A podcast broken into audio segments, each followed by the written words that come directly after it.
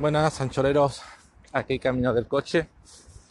Ya para tirar para casa. Y nada. Reflexión que me sale por que va a incluir tanto una recomendación de un podcast como una reflexión a raíz de lo que escuché en ese podcast. El podcast es Geek Pollas de Moisés, donde habla un poco de su vivencia en la tienda, de los usuarios, de, bueno, de muchas cosas. Y en el último episodio hace una entrevista a su mujer, que durante mucho tiempo trabajó en una, como teleoperador en un call center, y cuenta cómo es la forma de trabajar. Eh, que yo ya sabía algunas cosas, sí, ya sabía que el trabajo de... Eh, un segundito, estoy pasando por un túnel. Ahora, que yo ya sabía que el trabajo de teleoperador era duro, pero no me imaginaba hasta qué punto de dureza es decir, de jornada, no tanto para duración de jornada, pero jornada sin descanso prácticamente, un descanso teórico cada cinco minutos, cada hora, pero que luego no se cumple. Eh, atender llamadas una tras otra, en plan metralleta, tienes que cumplir un, un número de llamadas al día, cumplir unos ciertos objetivos aunque esté, que yo pensaba que no era así, pero es que aunque estés en un departamento como la entrevista sí estaba en el departamento de fidelización, que no era el departamento de ventas que tenía que hacer llamadas en frío a número de azar para tratar de vender el producto, ¿no? Que ella atendía las llamadas de gente que llamaba para algún problema y ella trataba de resolvérselo. Pero que aunque te llamen para eso, tú tienes que intentar vender. O sea, aunque te llamen porque se hayan equivocado y debían haber llamado al departamento de servicio técnico, si te llaman, y aunque sea por otra cosa, aunque te llamen, yo qué para preguntarte la cosa, tienes que eh, recetarle el argumentario entero de la compañía y tratar de venderle productos. Con lo cual es vender, vender, vender. Aunque esté en el departamento que sea, igual. Tú tienes que aprovechar que el cliente te llama para soltarle la chapa y tratar de colarle un producto. Y lo peor, que pues dice, bueno, eh, llamada, entre llamada y llamada un descansito a tu ritmo. No, no, lo peor es que no hay pausa entre llamadas. Es decir, que el pobre teleoperador, al mismo tiempo que está atendiendo la, la llamada, tiene que ir anotando 40.000 cosas en el programa informático, porque lo tienen que anotar todo y consultarlo todo. Y al mismo tiempo te atienden. Y cuando han acabado, con el que tiene que ser a todo ritmo, pues tienen un tiempo máximo por llamada y por persona. Que si. A ver, un segundito. Si bueno me estoy escuchando bien, pues se me, ha ido el micro. Ahora, que si supera ese tiempo por persona, no sé si eran tres minutos, te cortan. O sea, que el operador, aunque quiera, eh, para tratar de explicarte, aunque tú no te enteres muy bien, el operador te diga, venga, vamos a explicarlo lento. No, no, es que no puedes superar un X tiempo por cliente. Y cuando acaba la llamada, en plan metralleta tienes que pasar a la siguiente, una tras de otra. Pim, pim, pim, pim, pim. Llamada, llamada, llamada, llamada, llamada durante horas sin tener derecho casi ningún descanso, o sea, y soportando a los clientes. Si está en un departamento que recibe llamadas, igual menos, pero imaginaos que tenga que vender, pero aunque no esté uno de venta, pero a cada persona te llama teniendo que soltarle argumentario, teniendo que tratar de colarle productos, teniendo que ir aguantando todo lo que te diga el cliente, todo lo todo siempre con la con la buena cara, la buena voz, y así una hora, otra hora, y así un día y otro. O sea, debe ser. Además, te di tanto a las llamadas, con que solo una llamada no le haya soltado el argumentario al cliente, ya te pilla. Eh, y así una detrás de otra, sin pausa. O sea, una cosa curiosa que dice es que le preguntaban, ¿tú qué preferías? Que cuando llama a un cliente o cuando el cliente te llama y tú pasas a tratar de venderle algo, ¿Qué prefieres? ¿Que el cliente te diga, sí, venga, cuéntame y te tenga la espera sin hacerte caso o que te cuelguen directamente? Y yo decía, no, yo prefiero que me cuelguen directamente porque así mi jefe no me puede decir que no he tratado de venderle, solo pongo llamada cortada y punto. Pero si se pone a escucharme, aunque sea por, mm, sin hacerme ni puntero caso, pues me va a tener ahí tres minutos que no voy a venderle nada, que me va a costar como que no le he vendido nada a ese cliente al que he estado, con que he hablando tres, eh, X tiempo y menos tiempo que tengo para atender a otro. Así ya sabéis, se llama una topeadora y no me interesa lo que vais quieren venderte, colgarla del tiro. Por lo menos yo ya lo hacía y después de esto pues pienso hacerlo todavía más. Y, eso sigo grabando. Además, ya comentaba eso, que, yo ya lo pensaba, pero después esto lo tengo claro, un trabajo durísimo que yo creo que no aguantaría ahí ni dos, ni dos horas, vamos, ni, ni medio minuto.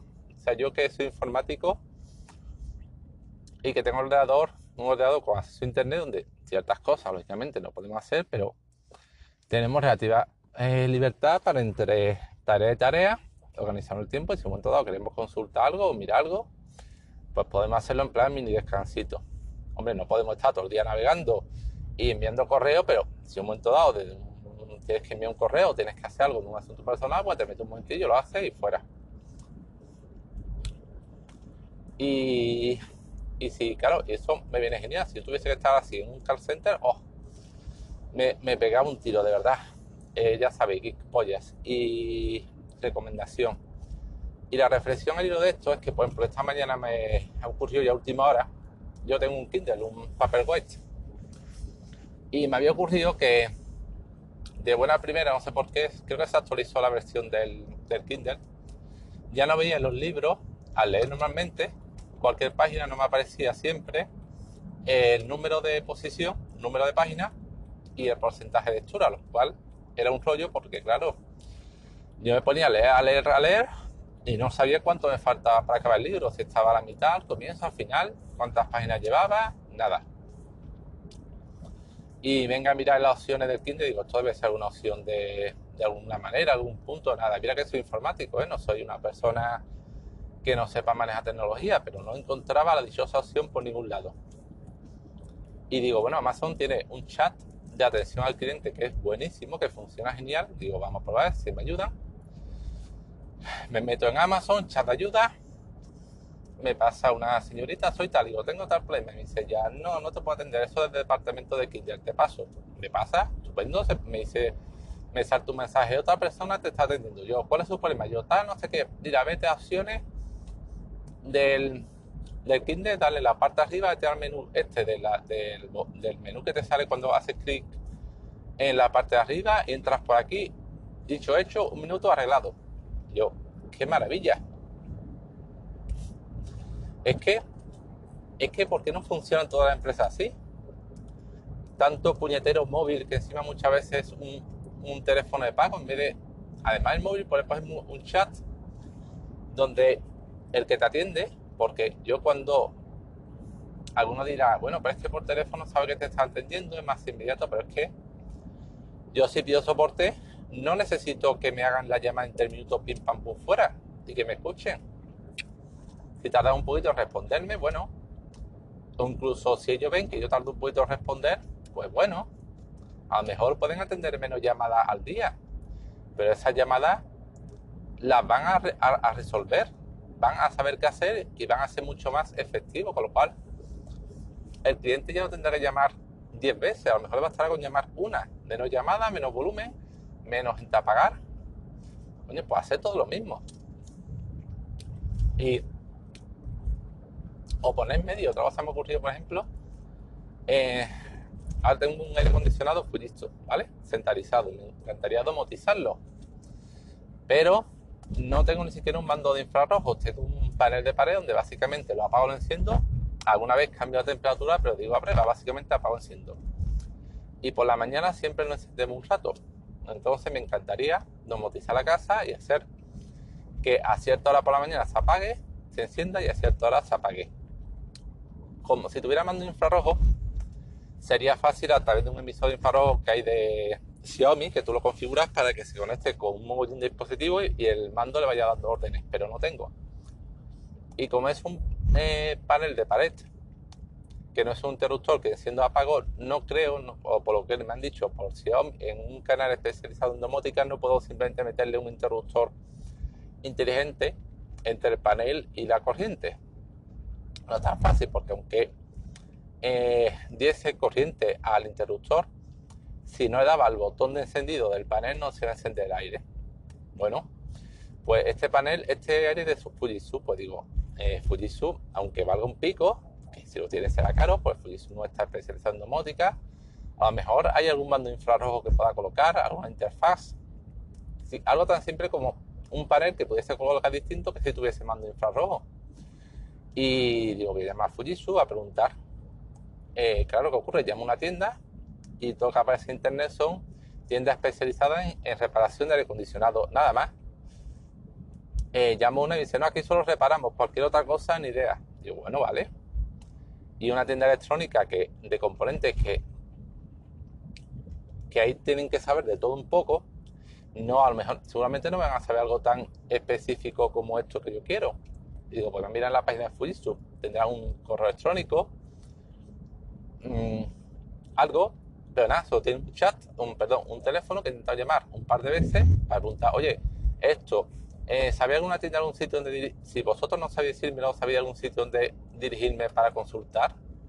Pero he llamado tres veces, no me lo cogen y nada. Yo digo, pero, pero ¿qué pasa? Es que no quieren vender las la empresas. Es que no pueden ser todas las empresas como Amazon. Que no es tan difícil, que no hay que poner un pastón, gastarse millonadas. Es tan simple como por medio de contacto como un simple correo electrónico donde lo atiendas, que no sea como esta empresa que tiene un correo electrónico que no atienden en la vida y responde a la gente, que hay gente que te quiere vender, que te quiere comprar, pues que parece que no quieres vender productos, que a eso te caballo rey y de ahí no sale, bueno, pues, pues Fujitsu, pues así te va a ir.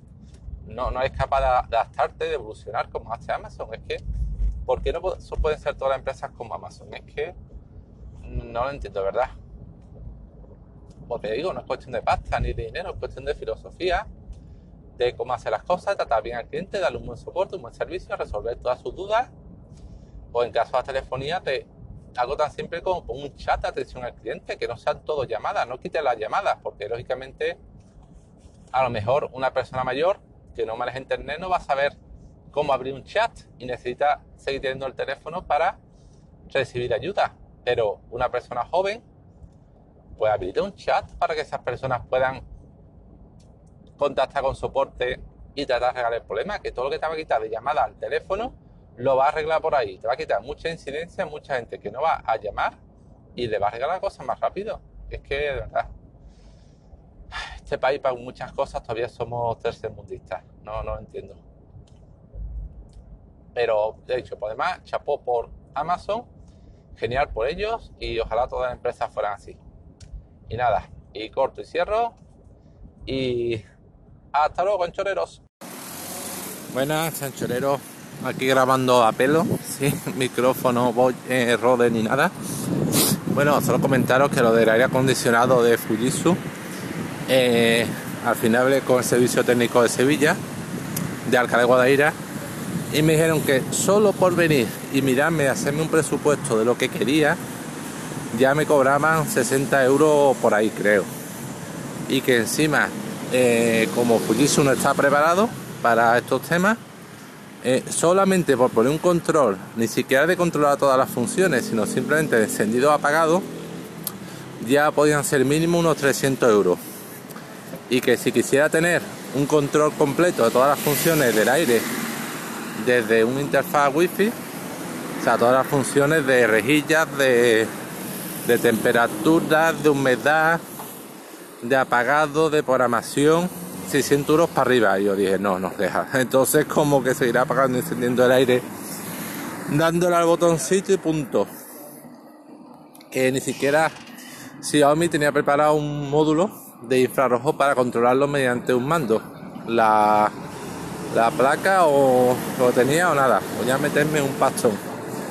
Así que nada, seguiré usando el botoncito, pero vamos que no, no sé, no, no.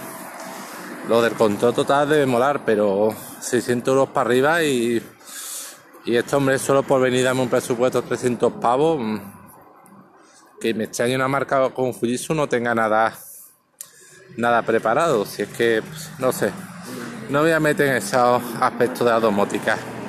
Tiraré por otro lado. Venga, hasta luego.